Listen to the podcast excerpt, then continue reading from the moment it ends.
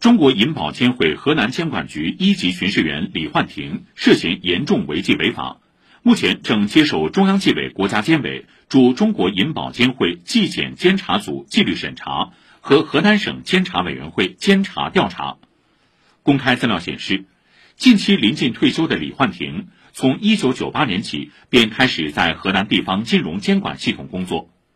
2012年1月，李焕廷出任河南银监局农村中小金融机构监管二处处长，这一处室主要负责村镇银行等新型农村金融机构的市场准入、非现场监管和现场检查工作。近段时间，河南村镇银行取款难问题引发多方关注。